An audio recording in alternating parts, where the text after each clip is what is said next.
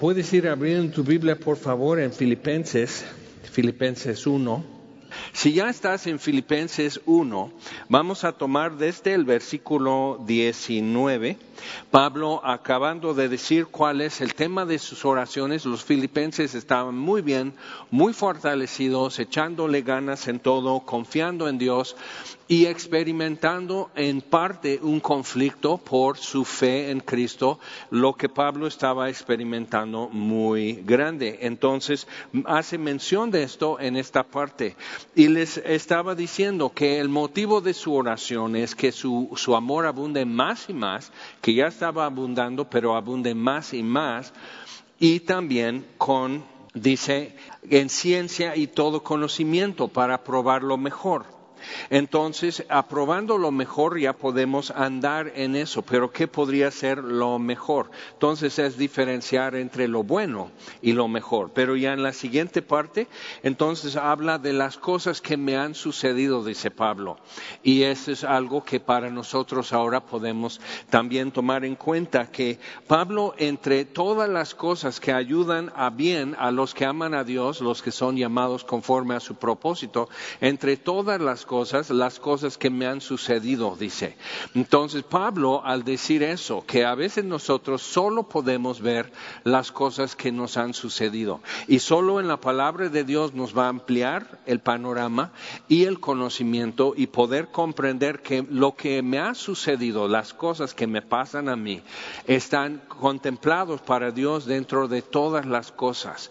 Entonces no hay algo que me suceda a mí que no esté dentro de todas las cosas que Dios contempla y en su soberanía también las maneja para su gloria y para conformarme a mí, a su imagen. Entonces, Pablo desde ahí ya va a decir esta parte.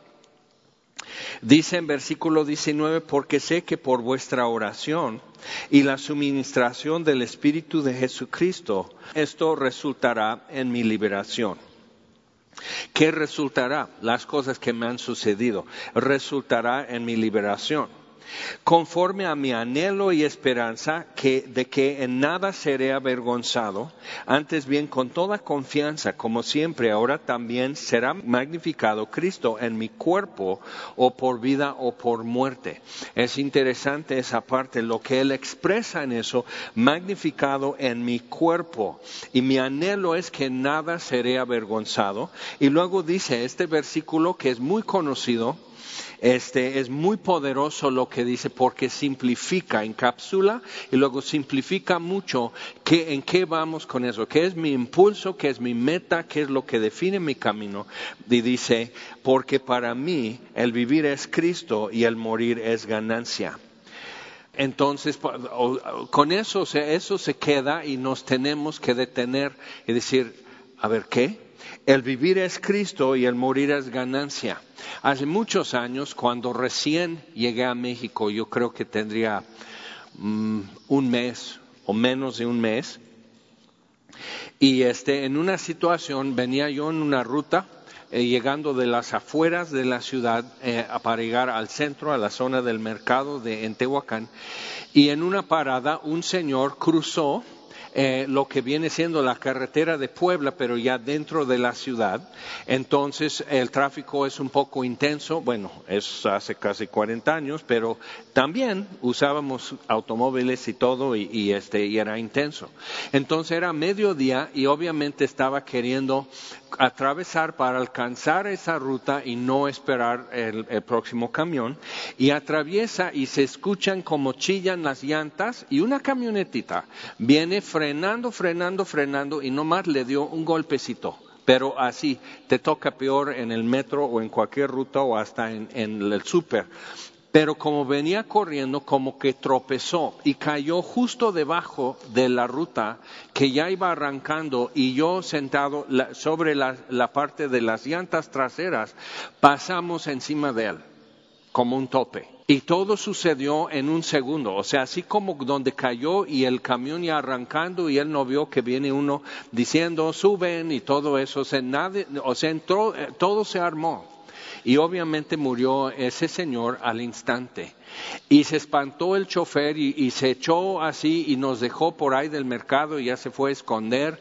Entonces yo tomé una ruta, regresé, ya estaba en policía, ya estaba federal de caminos por el, empalme entre municipal y, federal y todo eso. Todo eso estaba así, estaba una sábana así tendido y las monedas que cayeron de su mano cuando cayó todo eso así, en un instante. Lo último que él estaba pensando cuando atravesó eh, el boulevard, así entrando, este, lo último que estaba pensando, que en dos segundos más voy a enfrentar al Señor del universo, en dos segundos. O sea, en, cuántos latidos de mi corazón. El de la camioneta también se huyó, ahí se quedó la camioneta. Entonces dije, tuve que decir a la policía, aquí está mi domicilio, este es mi nombre, todo eso. Yo fui testigo, estaba justo así, lo vi todo. El de la camioneta no tiene la culpa, ni el chofer. Y luego podemos decir, bueno, ¿y el que fue atropellado tiene la culpa? No estamos para dar culpas y para, para justificar o algo, pero eso es lo que pasó. Y justo estaba en mi lectura eh, leyendo en Filipenses. Entonces, y, esto justo había leído en la mañana, y eso fue, para mí el vivir es Cristo y el morir es ganancia. Y me quedé así en este versículo, dije, en mi vida nunca había estado tan así, frente a la muerte en una forma tan como absurda, tan innecesaria, tan O sea, todos podemos decir a alguien que tuvo una larga batalla con cáncer o, o, una vida y en buena vejez ya se va a morir, podemos, o sea, como que nos preparamos y tenemos el guion escrito, pero para esto qué? ¿Y qué de este señor? Y tenía familia y este y lo que comió y tan aprisa para poder volver a entrar el resto de la tarde y quién lo espera en su trabajo, quién lo espera en su casa, qué planes tenía todo, todo. Y ya no importaba su partido eh, político favorito, ya no importaba lo que él había apostado para un partido de fútbol. Ya no, o sea, todo así, pum, en un instante, literalmente, lo más lejos, o sea, él no pensó, yo voy a atravesar y lo voy a, lo voy a calcular para que la camionetita me arroje debajo de las, o sea, ¿cómo? No, no. Entonces, el vivir es Cristo o si no, el morir no es ganancia. Entonces Pablo, al decir eso, podemos decir, no, pues, o sea, toda esta frase, lo único que no puede ser es pasivo. Lo único que, la única postura que no podemos adoptar es, bueno, entonces lo que Dios mande. Y Pablo no está en eso. Vamos a seguir leyendo. Pablo no está en él, aunque él está sometido y, descansando en la soberanía del Dios Todopoderoso. Todo es, Pablo es todo menos pasivo, menos pues lo que Dios mande. Vamos a ver. Dice, porque para mí el vivir es Cristo y el morir es ganancia. Mas si el vivir en la carne resulta para mí en beneficio de la obra, no sé entonces qué escoger. Entonces Pablo nos da a entender algo tremendo, que él tiene algo que él puede escoger aquí. Que él podría decir, no, pues yo voy a seguir aquí y que me ejecuten los romanos y este, ya voy al cielo, ¿no? Y más allá del sol yo tengo un hogar, bello hogar, más allá del sol, no, pues también es bueno y porque ve lo que dice. Es una perspectiva tan diferente en muchos sentidos. Entonces dice, no sé qué escoger entonces, versículo 23, porque de ambas cosas estoy puesto en estrecho. Ambas opciones son igualmente atractivas. Y dice, teniendo deseo de partir y estar con Cristo, lo cual es muchísimo mejor. ¿Para quién? Para Pablo. Muchísimo mejor. Y, si no estás allí todavía, necesitas ver si, como Pablo dijo la, vez pasada, lo que vimos, las cosas que me han sucedido, a ver si esas cosas que nos están sucediendo nos están ayudando entonces a, entrar en una perspectiva más perfecta, más completa, más enfocada para captar lo que estamos mirando. Entonces dice, esto es muchísimo mejor. Y así como que en una forma desprendida podemos decir, ay sí, ay sí, yo quiero estar con Cristo. Pero entonces los afanes que tengo y las molestias que expreso y todo eso, van de acuerdo con eso que yo creo que realmente es mucho mejor estar con Cristo. Entonces necesito ver eso, es necesario. Porque cosas nos están sucediendo, buenas y malas y cosas que no, algunas que no parecen tener ningún chiste, ni bien ni mal. O sea, cosas no suceden. Entonces, este, vas caminando por la calle, se te rompe una agujeta. No es un desastre, eh, pero pues te sucede. Y Pablo está viendo todas las cosas como son y dentro de ese, ese gran número de cosas que todas las, las, cosas nos ayudan a bien. Aunque la muerte y la espada y hambre y desnudez y persecución, todo esto Pablo dice son también todas las cosas. ¿Ok? Todas las cosas que nos suceden, casi por lo regular, ahorita en Nigeria, es una cifra que nos es difícil asimilar. En Nigeria, de promedio mueren 50 cristianos por semana y van en forma sistemática masacrando pueblos, este, asaltando iglesias, acribillando gente, o sea, robando las niñas, o sea, imagínate, y nosotros estamos, no, pues yo creo que el gobierno está mal porque no nos deja reunirnos en nuestros templos ya. no es persecución, ni sabemos lo que es persecución ya. Si no tienes más de 35 años o 40 años de edad, ni sabes lo que es persecución en México. Entonces piensa, lo que Pablo está diciendo eso es mucho, muchísimo mejor, dice. Entonces, pues, ¿por qué, es una, ¿por qué está en un estrecho? ¿Por qué es un dilema para Pablo saber cuál escogería entre sus dos opciones? ¿Quedarse o estar con Cristo? Y dice, pero quedar en la carne es más necesario por causa de vosotros. Entonces uno tiene una calidad de ser mucho mejor y el otro tiene la calidad de ser más provechoso.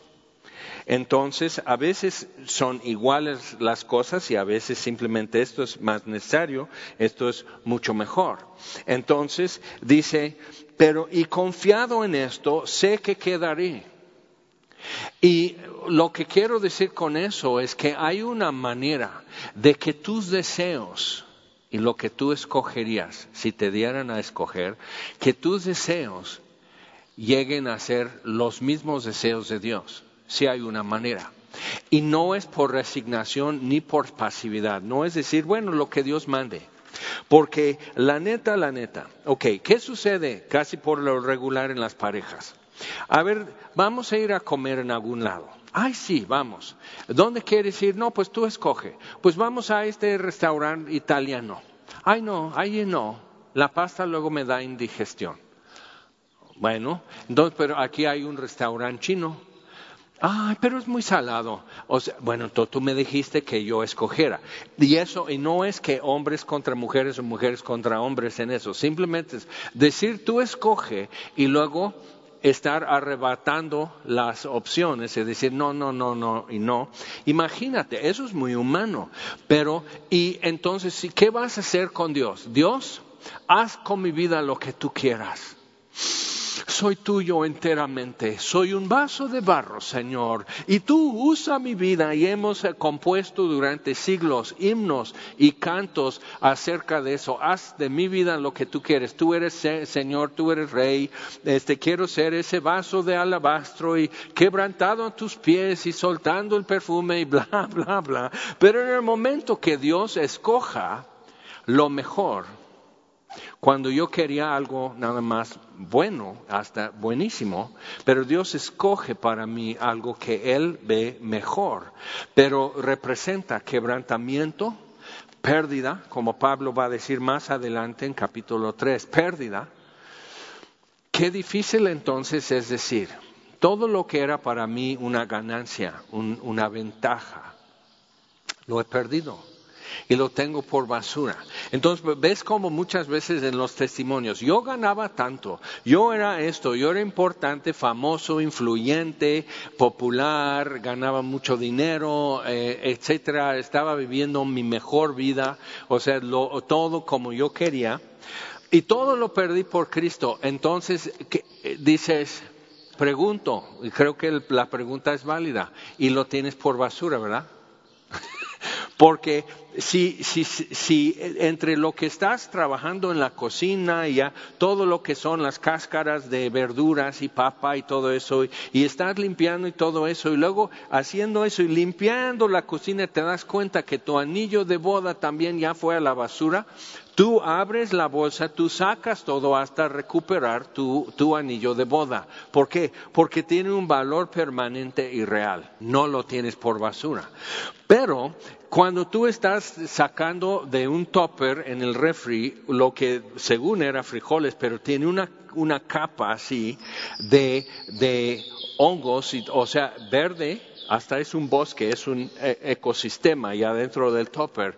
Cuando tú tiras eso y no dices, ay, pero este, pero a lo mejor esos frijoles todavía eran buenos. Entonces, o, sea, no, no lo sacas. Lo que ya has determinado es basura, no lo vuelves a sacar. Y no andas diciendo, de iglesia en iglesia, hermanos, es mi testimonio. Yo tenía unos frijolitos guardados en un topper en el refri y se pusieron verdes y peludos. Y la verdad, la verdad, hermanos, todos los días lloro la pérdida de esos frijoles, pero gloria a Dios, amén. Nadie lo hace. Y si lo hace, no le den ofrenda, porque ese hermano no, está enfermo, no sabe ni lo que quiere, ni lo que perdió, ni lo que ganó. Entonces Pablo dice, he perdido todo para ganar a Cristo. Y entonces, otra vez aquí nos está dando su perspectiva, es muchísimo mejor.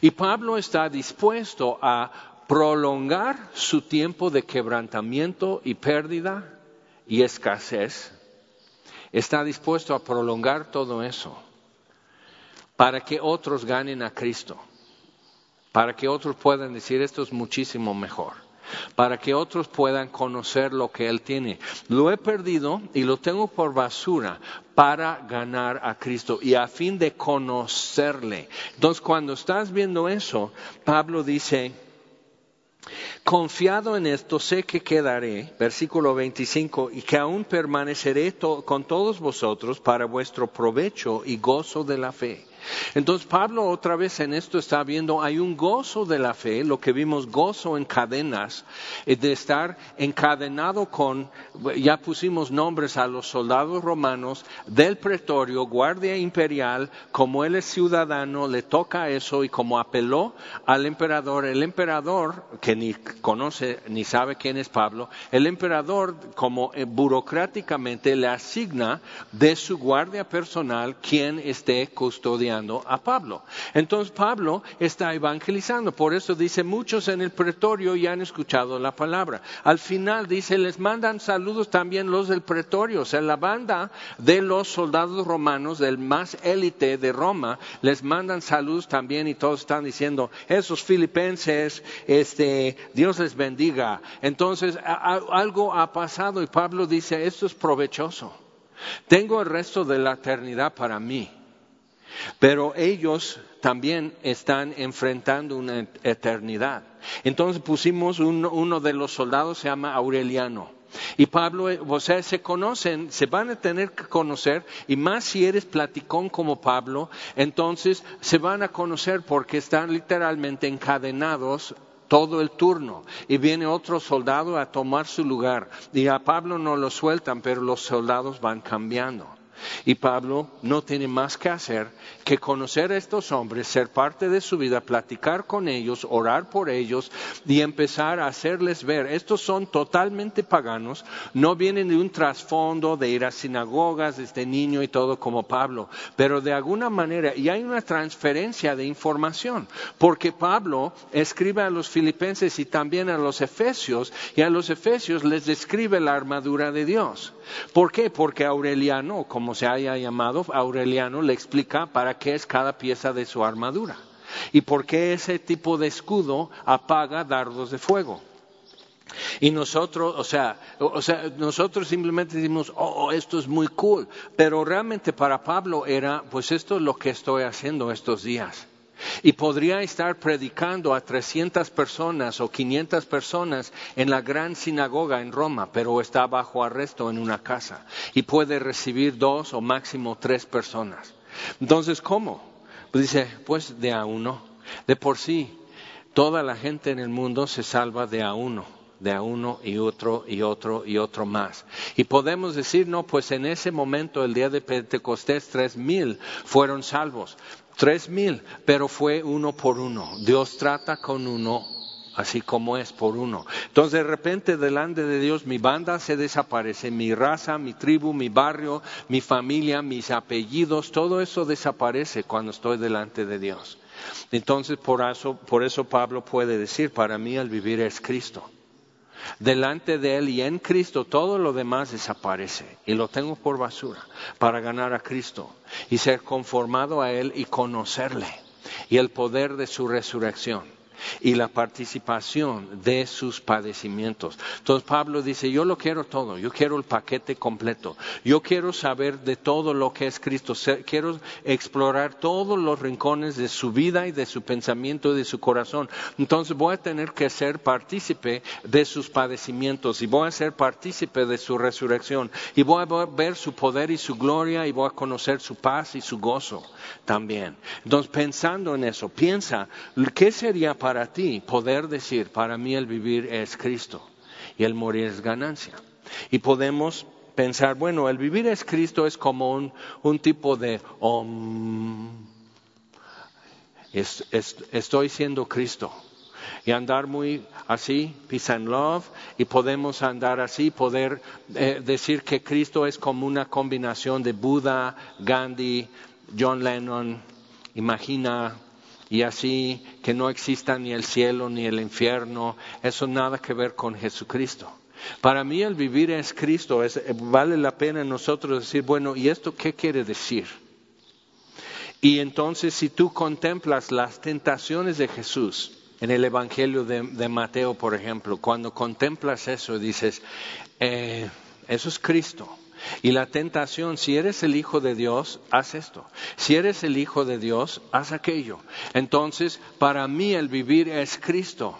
Y durante toda su vida en la tierra, Jesús, ¿cuáles eran las tentaciones y cuáles eran las cosas que podrían debilitarle o desviarle de su propósito? Y entonces Jesús les dice, yo no hago nada sino lo que veo hacer mi Padre. Yo no hablo nada sino lo que oigo de mi Padre. ¿De cuáles de esas cosas me están condenando? Entonces es muy fuerte. Entonces para mí el vivir es Cristo es en eso. Pero vamos a ir, por ejemplo, al Salmo 40, ya en el Antiguo Testamento, Salmo número 40, y Pablo con eso, que es mi anhelo, no mi confianza, en eso no descanso, no tengo eso como algo ciertísimo y, garantizado, pero mi anhelo es que no sea yo avergonzado, es mi anhelo. Entonces tú y yo tenemos que adoptar eso también. Si Dios quiere avergonzarme es porque necesito más humildad. Y no sé tú, ¿alguna vez has hecho algo, por ejemplo, pides tu pizza o algo y, te dicen buen provecho y tú dices igualmente? y luego vas a tu carro, te sientas a comer tu pizza o vas a tu casa y nomás te arde la cara de lo, de lo tonto que, eres, que nomás contestas por reflejo. Ahora, no pierdas sueño, y a lo mejor no pierdes sueño, no eres como yo, un acomplejado, pero de, estar pensando, qué, qué, tonto, qué torpe, así, que, que buen provecho y tú digas igualmente como al mesero o algo igual.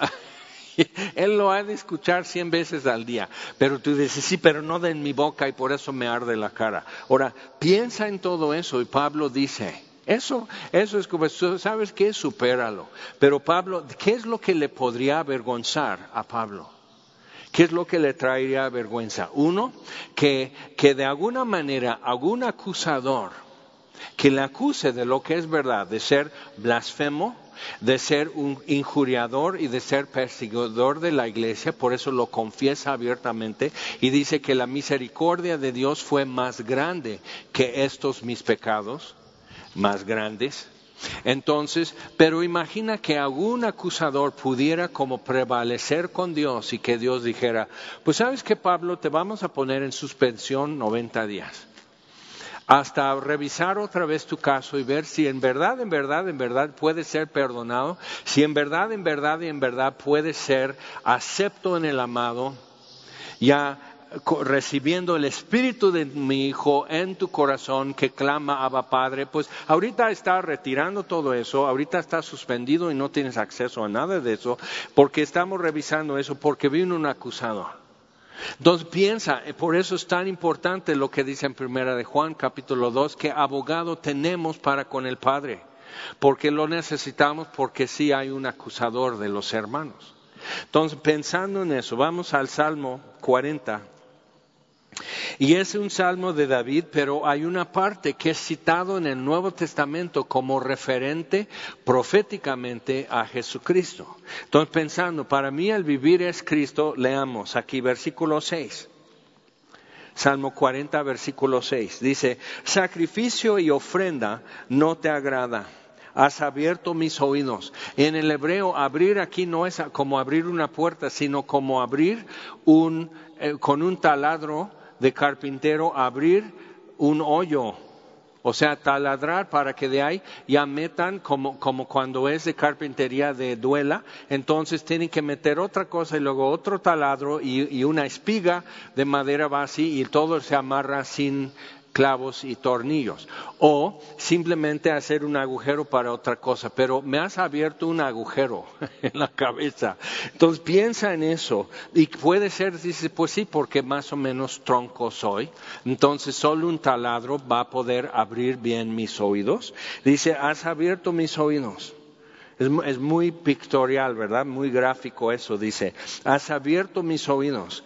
Holocausto y expiación no has demandado. ¿Por qué? Porque Dios mismo es la propiciación de nuestros pecados, Él mismo.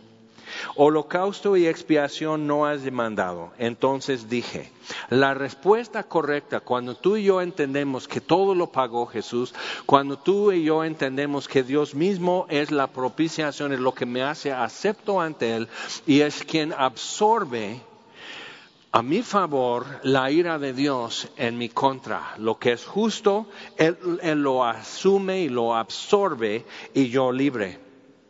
La respuesta correcta es, he aquí vengo. En el rollo del libro está escrito de mí, el hacer tu voluntad, Dios mío, me ha agradado y tu ley está en medio de mi corazón. Ahora, cuando Jeremías habla, Dios dice, ok, escribe esto, porque llegará el día en que ya cambiaré su corazón de piedra en corazón de carne, y ya siendo algo vivo, su corazón en lugar de muerto, yo escribiré mis leyes en su mente y en su corazón. O sea, ya será como algo de su propio ser vivir de esta manera. Entonces, la ley, eso es su deficiencia y en eso siempre queda corta la ley porque no puede, o sea, me puede avisar de lo que debo hacer, me puede avisar de las consecuencias de no hacerlo, pero no me puede generar el deseo, o sea, que en verdad me agrada me agrada no ser castigado y me agrada quizás algún incentivo o bendición o premio. Pero dice, el hacer tu voluntad, ¿te acuerdas? Abundando vuestro amor más y más en toda ciencia y conocimiento. Entonces, orando por ustedes para que aprueben lo mejor. Entonces dice, el hacer tu voluntad, Dios mío, me ha agradado. Entonces aquí es, David está hablando que ha llegado un punto en su vida que él considera que lo que Dios más aprueba es lo que él también más aprueba. Lo que Dios más quiere es lo que él también más quiere. Y esto no es para condenación y no es para cambiar tu comportamiento, porque la ley cambiará tu comportamiento, mas nunca cambiará tu corazón. Entonces, el hacer tu voluntad, Dios mío, me ha agradado. No quiere decir que lo he podido hacer. Pero el hacerlo me ha agradado. Es algo real, es algo actual en mi vida y es un constante. Esto es lo que me agrada. ¿Qué? Lo que a ti te agrada. Entonces, y tu ley está en medio de mi corazón. Eso es lo que es, ya, eso es lo que marca mi camino, es el timón de mi barco, ya tu ley. Eso es lo que me ayuda a saber qué es lo que te agrada. Entonces cuando lees, por ejemplo, en el Salmo 119 que, oh, cuánto amo tu ley, luego vas a Romanos y Pablo dice, la ley es un agresor para nosotros. No, o sea, así a ranazos, así y cinturonazos nos mete a la voluntad de Dios. Pero ya estando en Cristo, otra vez, para mí el vivir es Cristo. No es estar pasivo, no es decir, pues voy a ser buena onda. Hay muchos cristianos que tienen la idea de que necesito ser todo el tiempo bien buena onda. No lo puedes hacer ni con marihuana. ¿ok? La neta, vamos a ser francos. pero voy a ser bien buena onda. Entonces lo que aprendes es fingir. Fingir para esas pequeñas que como que se va la señal y ahí vas muy bien y de repente no hay señal. Entonces vas como por inercia, siguiendo siendo buena onda, pero entonces cuando en mi vida ya son surtidas diferentes situaciones que, que empiezo a perder lo que valoro, empiezo a sentir dolor, empiezo a sentir que algo me aplasta, que algo me está desmenuzando, entonces de repente sale al flote quién soy. ¿Y qué puedo hacer entonces? Ya me está costando simplemente, si la ley de mi corazón es ser buena onda, ser lindo, Hace años, cuando llegamos a Cuernavaca, todos daban, era como un, como un calificativo chistoso, antes de decir todo lo que apesta en la vida de alguien, dice, tiene lindo corazón. Pero está viviendo con otra mujer y su mera familia no tiene lo suficiente para comer y están ya quitándole su casa. Pero este hombre tiene lindo corazón.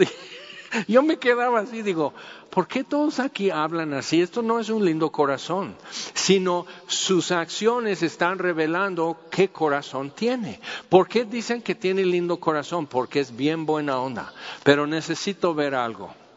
Que si soy con algunas cosas, si soy amable y lindo, con algunas situaciones o personas estoy siendo cruel con otras. Y necesito ver con quién voy a ser cruel ¿Con, quién voy a ser sin piedad? Entonces lee el Salmo 15. Por ejemplo, lee como, pues, ¿quién subirá al monte de Jehová? Entonces empieza a decir cómo es. Y la ley de Dios está en su corazón. Se ve lo que le empuja y lo que es el timón en su barco es lo que a Dios le agrada. Y eso todo tiene un costo. Entonces, algunos dicen, sí, por eso me caen mal los cristianos, porque son bien juzgones, porque no ayudan con eso, porque juzgan el otro, porque te condenan para esto. Y dicen, mira, yo puedo, luego otro es eso, hay que amar al pecador. La Biblia no dice eso. hay que amar al pecador y odiar su pecado. La Biblia dice que Dios, o sea que el pecador no hay justo ni aun uno, Romanos 3. No hay quien busque a Dios, o sea, Dios encierra a todos bajo pecado. Entonces, no podemos decir que, que pues Dios ama al pecador porque el pecador está en enemistad. Pero Romanos 5.10 dice que si siendo enemigos fuimos reconciliados. Entonces, el fin de la enemistad vino de parte de Dios, no de parte de nosotros. Una paráfrasis más como viviente y actual para nosotros. No hay ninguno que sea buena onda. No hay lindos de corazón. A una se han corrompido. Entonces no hay gente buena onda, no hay gente linda. Entonces tenemos que quitar esa idea. El corazón es engañoso sobre todas las cosas, dice en Jeremías. ¿Quién lo entenderá? Y, dice, y es malo. Entonces, hasta, si yo no recibo de parte de Dios lo que Él ve de lo que supuestamente es mi lindo corazón, no puedo recibir de la mano de Dios el perdón y la misericordia que me dará un nuevo corazón que su ley esté en mi corazón. Entonces, puedes tener un lindo corazón y que es de piedra y no sirve. Y eso, con eso Dios nunca va a poder tratar. Trata con corazones vivientes, imperfectos, pero vivientes, que sepan responder a Él. Entonces, bueno, voy a leer esto otra vez y luego vamos a ir a otro salmo de David para que descanses, que te arde menos un poco eh, la mejilla. Y dice, Sacrificio y ofrenda no te agrada. has abierto mis oídos y piensa, pensando honestamente cómo Dios nos abrió el oído, o sea, con qué taladro, hasta a lo mejor con roto martillo y una broca de este tamaño, así, así, y te vibra y te, te, vibran los dientes, pero Dios dice, te estoy hablando, ¿por qué no me haces caso? Entonces, pensando en eso, me has abierto mis oídos. Holocausto y expiación no has demandado porque ya lo puso Él. Entonces dije, he aquí vengo. Esa es la respuesta correcta. He aquí vengo. En el rollo del libro está escrito de mí. Entiendo por Efesios 1 que esto has querido tú desde antes de la fundación del mundo, Dios. Y apenas lo estoy queriendo yo. Yo estoy llegando tarde a tu fiesta, pero es tu fiesta. Entonces, he aquí vengo. En el rollo del libro está escrito de mí. El hacer tu voluntad, Dios mío, me ha agradado. Y dices, es que hay una brecha entre donde estoy y donde podría estar al leer, esa frase. El hacer tu voluntad, Dios mío, me ha agradado y tu ley está en medio de mi corazón. Ahora vamos al Salmo 32. Otro salmo de David lo escribió después de la situación con Betsabé y cómo mandó asesinar a su esposo, Urias. El Salmo 51 lo escribe desde cuando está tocando fondo, pidiendo perdón, sintiendo su culpa. Pero el Salmo 32 es como narrarnos el proceso de culpa y condenación y perdón y restauración. Entonces, para que entiendas cuando lees, y vamos al, en el Salmo 32, la promesa de Dios, lo que Dios le responde en versículo 8, Salmo 32, versículo 8, te haré entender y te enseñaré el camino en que debes andar. Ahora él está diciendo, bueno, cuando me callaba se secaron y dolían mis huesos, no podía dormir, se me quitó el apetito, estuve muy mal hasta por fin confesé mi pecado a Dios y recibí perdón. Entonces empieza como la celebración y la gratitud de un hombre perdonado ante Dios y Dios le responde, te haré entender y te enseñaré el camino en que debes andar. Sobre ti fijaré mis ojos. Ahora, si, si solo que si tú estás anhelando que las cosas que le agradan a Dios te agraden a ti. Eso es un cambio de corazón, es un cambio de gustos para muchos de nosotros, en algún grado más, en algún grado menos. Si te gusta cantar himnos, entonces cantar himnos que en la iglesia no te cuesta gran cosa. Cuando dice, pueblos todos, batid las manos y dices, no, eh, yo, no quiero ser pentecostés. No dice pentecostés, dice pueblos todos, batid las manos, alabad a Jehová. Entonces dices, ah.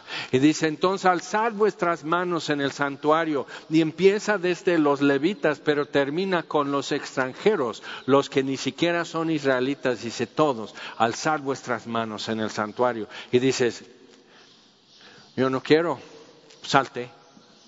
Pues sí, o sea, si en el lugar donde estés, tienes que hacer lo que es apropiado. Si estás en la presencia de Dios y de su pueblo, tienes que estar haciendo lo que es apropiado. Y dices, ay, ay, pero libertad. No, estás libre, ahí está la puerta, no va a tropezar ahí un aduquín que está un poco suelto. Tienes libertad. Entonces, pero el problema que tenemos es que hay algo que me está frenando hay algo que me jala las riendas o me desvía o me tropieza, entonces hay un conflicto en mi corazón entre lo que agrada y no agrada, entre lo que quiero y lo que no tanto quiero. Entonces otra vez aprobando lo mejor. Y algunos dicen, pero entonces semilla es Pentecostés. Claro que no, semilla es semilla y la Biblia es la Biblia. Entonces vamos a ser informados, vamos a ser instruidos por la palabra de Dios en cómo vamos a acercarnos y tener comunión con Dios. ¿De acuerdo? Ok, entonces, te haré entender y te enseñaré el camino en que debes andar. Sobre ti fijaré mis ojos. Solo porque tú de plano dices, ok, Dios ya vio mis lunares, Dios ya me vio sin maquillaje, Dios ya sabe si mi ombligo va para adentro o para afuera, Dios ya sabe todo eso de mí. Dios sabe qué ruidos hago dormidos, si ronco, qué sonidos de ronquidos hago. O sea, Dios sabe todo eso. Dios está conmigo todo el día en ese monólogo incesante de queja y murmuración, de inconformidad y de codicia, todo, o sea, y dices, ay Jaime, ¿cómo eres? Franco, Qué bueno que, no, que nunca tienes que ser confrontado con lo que pasa en tu cabeza y en tu corazón. Pero aquí David también es franco y eso me da ánimo y valor para decir, ok, voy a ser franco con Dios también. Entonces dice, no seáis, o sea, no solo David, sino ya todos los demás que estamos de chismosos escuchándole a David orar a Dios. Entonces dice, no seáis como el caballo o como el mulo, sin entendimiento.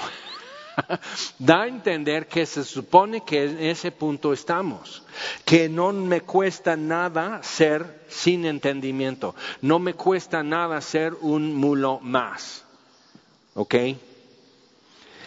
Que han de ser sujetados con cabestro y con freno, o sea, con puros jalones y empujones, haciendo lo que Dios quiere. Y Dios dice, Jaime, esto no tiene que doler tanto, esto no tiene que ser tan complicado y tan cansado.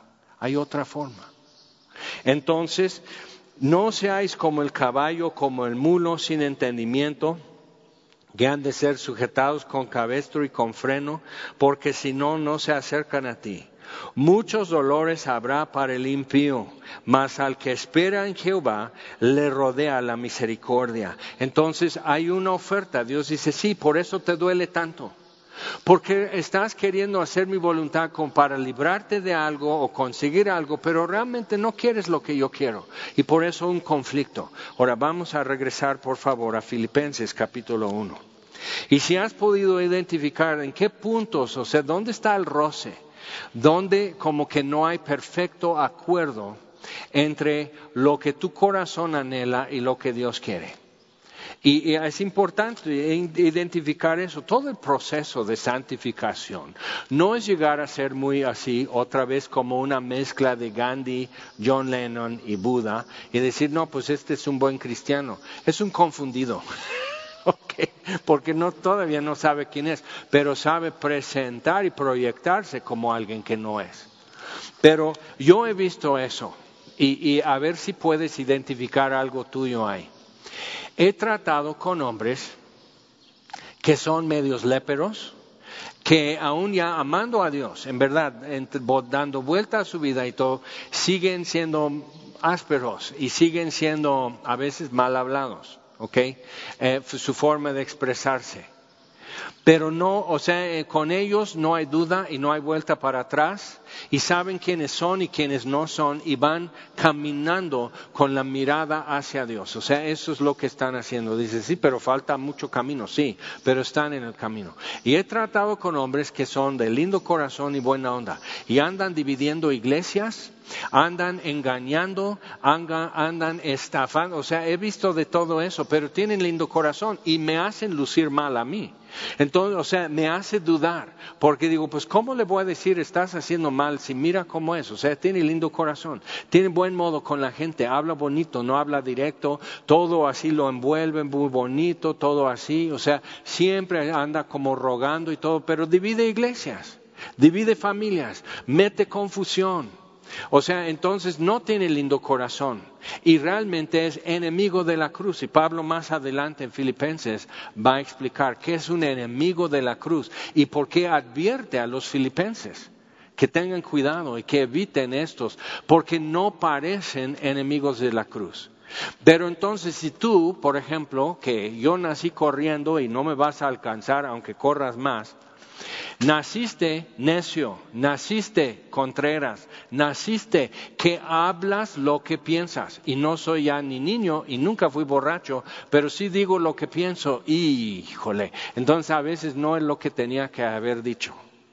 Entonces, si estás con eso, que eres como atrabancado, que eres este rasposo, que entonces dices, no, pues es que no sirvo para ser cristiano. Pablo dice, ajá, toma ficha y siéntate, por favor. Yo fui blasfemo, injuriador. O sea, él hablaba mal de lo que sabía que era bueno.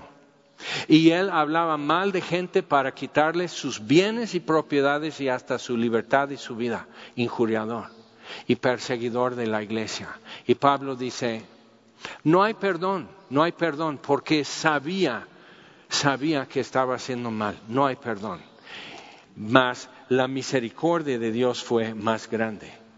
Entonces piensa en eso y veamos esto nuevamente lo que dice Pablo. Dice otra vez versículo 21.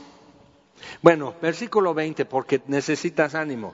Dice, conforme a mi anhelo y esperanza de que nada seré avergonzado, antes bien con toda confianza, como siempre, ahora también será magnificado Cristo en mi cuerpo o por vida o por muerte. Que sea Dios que magnifique a Cristo Jesús en mi cuerpo por vida o por muerte. Hmm. Pero entonces, ¿qué escoges? Pablo dice, pues, pues estar con Cristo es mucho mejor, pero seguir con los filipenses y otros como ellos es más provecho para ellos. Y luego hay, hay, un, hay un aspecto, si sigues allí, hay un aspecto también glorioso y dice, porque para mí el vivir es Cristo y el morir es ganancia. Mas si el vivir en la carne resulta para mí en beneficio de la obra, no sé qué entonces pueda escoger, porque de ambas cosas estoy puesto en estrecho, teniendo deseo de partir y estar con Cristo, lo cual es muchísimo mejor. Ahora hay beneficio de la obra, pero hay padecimientos también en la carne. E, esto es un, es un costo, es parte de, del precio que él paga para ver provecho para los filipenses es seguir sufriendo él, de algún modo. Entonces, pues hay que medir eso, hay que pesar esto en la báscula y ver. Y dice, pero entonces, pues yo tengo deseo de partir y estar con Cristo, lo, cual es muchísimo mejor. Ya quiero mi éxodo, dice, partir, éxodo. Ya quiero salir de esto. Y de todas las cosas que me han sucedido, Pablo dice, sí, pero la neta, la neta, la neta, no lo estoy disfrutando. Estar con Cristo es muchísimo mejor. Y hace unos meses eh, mi esposa tuvo una cirugía de emergencia, la situación fue crítica, entonces este, despierta de la anestesia, ya está en la sala de recuperación, no lo tienen adornado, no se ve nice, no se ve nada, porque pues ahí estás nomás así, sacando la lengua en tu anestesia y no sabes ni siquiera dónde estás ni qué estás mirando. Entonces despierta, pero era como si saliera del fondo de la alberca así aquí estoy, eh, estoy en el hospital. Entonces ya me operaron, pero como que es difícil ubicarte en eso.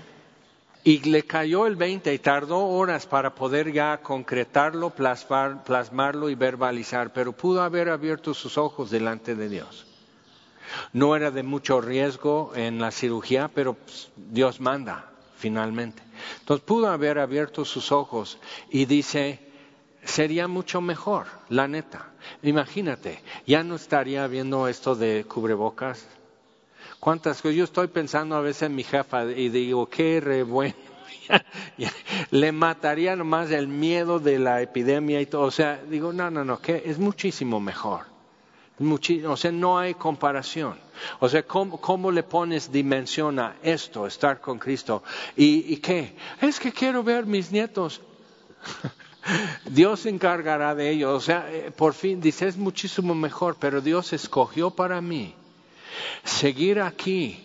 Entonces, esto, esto es lo que, eso es el menú en, en, decir yo sigo aquí, entonces el menú, lo que viene como parte de este paquete, seguir sirviendo, seguir como esposa y como madre y como abuela y seguir con los músicos en semilla y seguir con mujeres haciendo esto, es, hacer esto.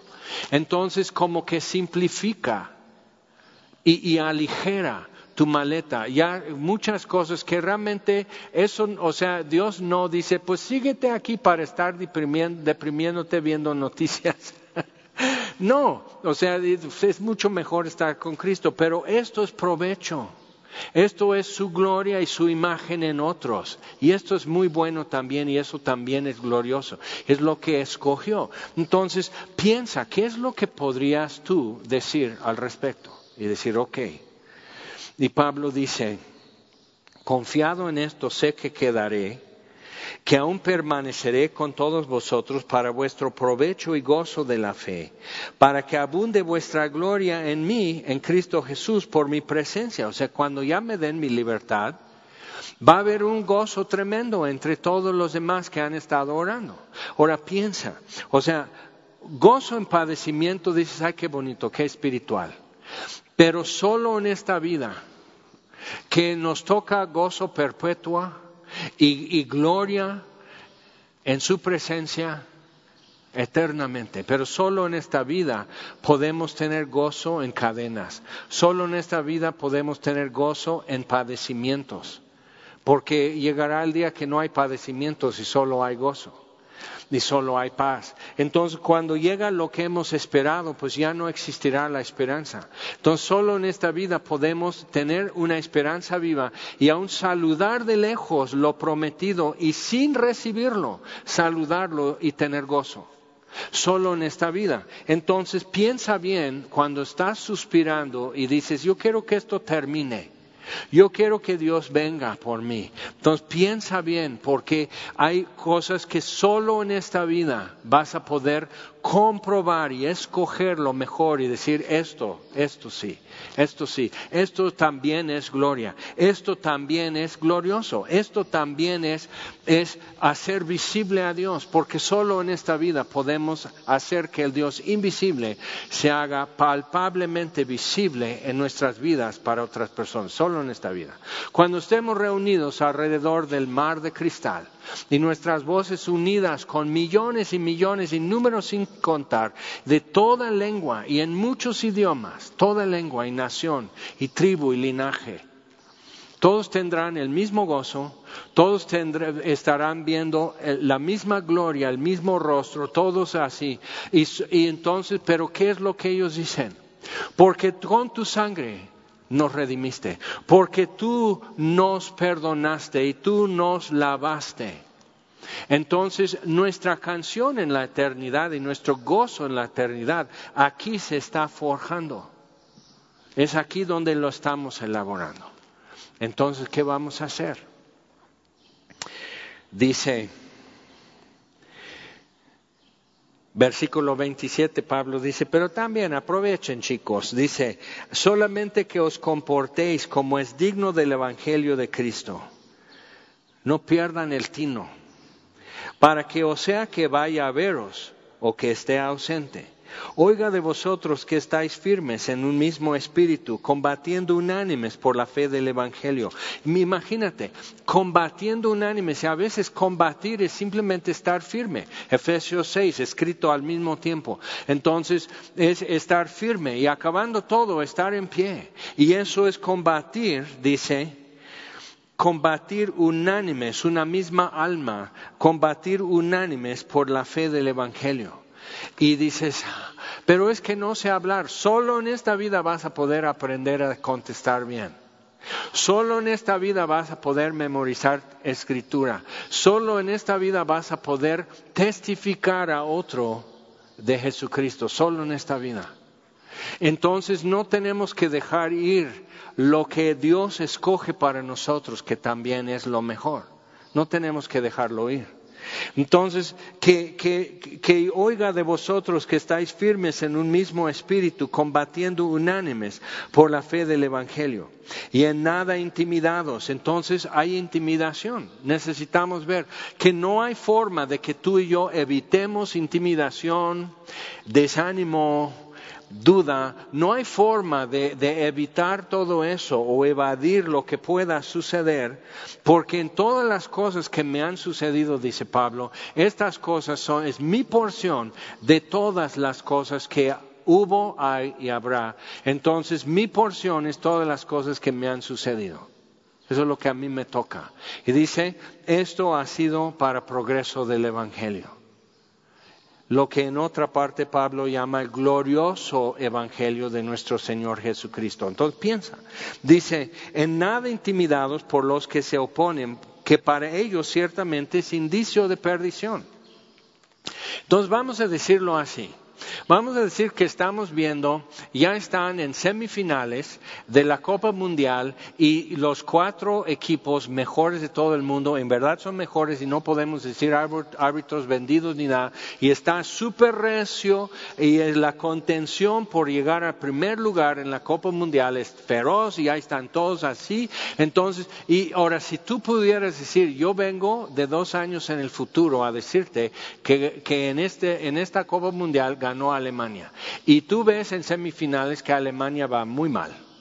Va muy mal. Y han perdido dos jugadores, uno lastimado, otro así descalificado, y dices, no, Alemania no va muy bien. Tú dices, pues vengo del futuro de dos años y te puedo dar otras evidencias que yo sé, eh, que es esto, que el otro, y tu esposa está embarazada, va a ser niño. O sea, entonces tú dirías, no sabes lo que estás diciendo. No, vengo del futuro, de dos años en el futuro, y te digo, va a ganar Alemania. Y va esto, y, o sea, todo eso. Pero cuando tú ves dos o tres cosas que tú dices, eso no lo adivinó, no hay forma de adivinarlo. Entonces, ¿qué tal si es cierto que viene del futuro y nos está diciendo? Ahora, Dios viene del futuro y nos dice, ¿saben qué chicos? ¿Qué es la nueva normalidad? No es esto. No es lo que te están diciendo que en seis meses va a haber. La nueva normalidad es una ciudad con un río de agua de vida que corre en medio y a cada, lado del, del río el árbol de vida. Y da su fruto cada mes diferente todo el año y sus hojas son para sanar las naciones. Y no tienen templo en la ciudad y por supuesto no hay altar. Y no tiene necesidad de luz de lámpara ni de luz del sol porque el Cordero es su luz. Esa es la nueva realidad. Vengo del futuro para decírtelo.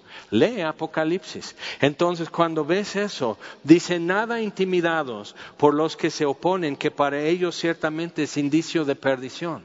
Si la Biblia dice que va a haber esto y que van a decir esto y van a pensar esto de ti, y luego lo hacen, lo piensan y lo dicen de ti, dices, Ah, caray, entonces viene el futuro para decirme lo que va a pasar. Y luego dice, he aquí vengo pronto. ¿Qué es lo que hemos de pensar? Nunca te dejaré ni te desampararé. Entonces, ¿qué es lo que debo pensar? Si todo esto está confirmado, también esto, que aunque parezca que me está dejando y desamparando, no me ha dejado ni me desamparará. Tengo que tomar esto que ya lo veo y lo compruebo con mis ojos, con esto que aún no lo veo. Entonces dice, es para ellos indicio de perdición, porque están apostando en contra de Alemania y vengo del, futuro dos años para decirte que Alemania esta vez ganó. Y tú dices, no, no van a ganar. Entonces apuestas en contra de Alemania y pierdes y tu esposa te regaña y todo eso. Entonces, entonces, ¿quién tuvo razón? El que ya lo vivió y Dios viene del futuro, que es su presente, para decirnos, sé fiel, confía. No deseches tu confianza, que tiene gran galardón. Entonces dice, porque a vosotros, versículo 29, os es concedido, es un regalo, es un favor Dios, yo te voy a hacer un favor, Jaime. Tú dices, ayúdame Dios, ayúdame a confiar más, ayúdame a tener buena actitud. No, o sea, ya sé que nunca voy a tener lindo corazón, pero ayúdame a no tener tan imprudente boca. Entonces, y Dios dice, te voy a hacer un favor, Jaime. Te voy a ayudar con eso, sí, te voy a hacer un favor. Y dice, ese es mi favor, ese es mi regalo para ti. Os es concedido a causa de Cristo no a causa de tu torpeza o tu pecado o tu ignorancia o tu boca, o sea, sino es a causa de Cristo. Por favor en Él, no solo que creáis en Él, que es gracia de Dios hacia nosotros, que podamos creer en Él, sino también que padezcáis por Él. Es parte del mismo paquete del favor de Dios. Y digo, pero yo no, yo no quería padecer, yo no quería eso. Y dice, es, es parte de mi amor por ti. Ahora prueba todo, mi amor, conócelo todo, explora todo, saborealo todo, teniendo el mismo conflicto que habéis visto en mí y ahora oís que hay en mí. Pablo dice, ustedes no están encerrados bajo arresto en Roma, en su casa, con un soldado en cadenas junto a ti. No tienen eso. Pero ¿cuál es tu limitación? ¿Qué es lo que tú estás topándote con algo y tomas unos pasos y sientes que hay una cadena que no te deja? Entonces tú estás limitado, tú estás obligado a eso y, y dices, pero no me gusta. Ok, pero teniendo el mismo conflicto, una palabra, escríbelo en tu palma derecha y luego escríbelo en tu palma izquierda y luego volteate a decirlo a alguien hay que está contigo. Que la cruz es el fin de conflicto, es el fin de enemistad nuestra contra Dios, es reconciliación. la cruz es el fin de conflicto con mi prójimo, es el fin de conflicto entre mi voluntad y la voluntad de Dios, es la cruz es ahí. Y Pablo dice, ustedes filipenses y yo ya encontramos el fin de nuestro conflicto. Y alrededor puede haber mucho conflicto y confusión y desacuerdo y muchas cosas todavía, pero el fin de nuestro conflicto ya estuvo y es en la cruz. Vamos a orar. Señor, te damos gracias por tu palabra y gracias por una esperanza viva y que solo en esta vida podemos tenerla y solo en esta vida podemos verla de lejos y saludarla de lejos. Y solo en esta vida podemos vivir de una manera que tú digas en tu palabra, por lo cual Dios no se avergüenza de ser llamado Dios de ellos. Solo en esta vida podemos elaborar esa frase y escoger lo que tú escoges.